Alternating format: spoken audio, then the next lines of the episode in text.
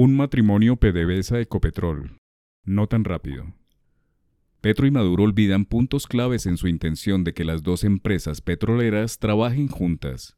¿Qué pasa con la opinión de los accionistas minoritarios? ¿Solo petróleo? No se puede olvidar que una de las primeras acciones políticas del gobierno colombiano en manos de Gustavo Petro fue restablecer las relaciones políticas y económicas con la Venezuela de Nicolás Maduro, muy a pesar de que el grueso de los problemas que dilataron las relaciones durante años aún no han sido resueltos. Tal es el caso de la inseguridad en la frontera, el abrigo en el vecino país a delincuentes y la ola migratoria que en la región de Urabá es casi de salud pública, pues a Colombia le queda bien difícil atender a miles de migrantes venezolanos que van rumbo a Estados Unidos, sin desconocer el resto de desplazados que deambulan a lo largo de la carretera panamericana con destino a Ecuador, Perú o Chile.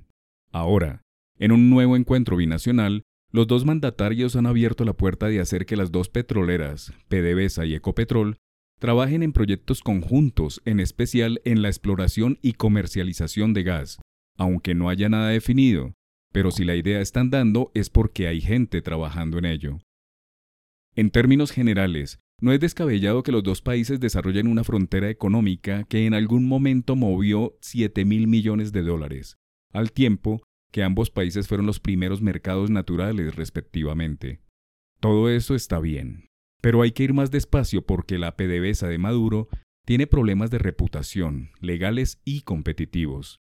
En pocas palabras, no es un socio ideal para una multilatina mucho más eficiente como es Ecopetrol, una millonaria corporación mixta que cotiza en la Bolsa de Valores de Colombia y en Wall Street, en donde tiene matriculado un ADR que le permite ser inversionista en Estados Unidos y acceder a recursos frescos del mercado secundario global. A Petro y Maduro se les olvida que Ecopetrol juega en las grandes ligas, que tiene unos inversionistas minoritarios y atenedores de acciones en varios fondos privados. No es sino mirar la reacción del mercado para atisbar que no es solo un anuncio político, que es avanzar en claridad y transparencia.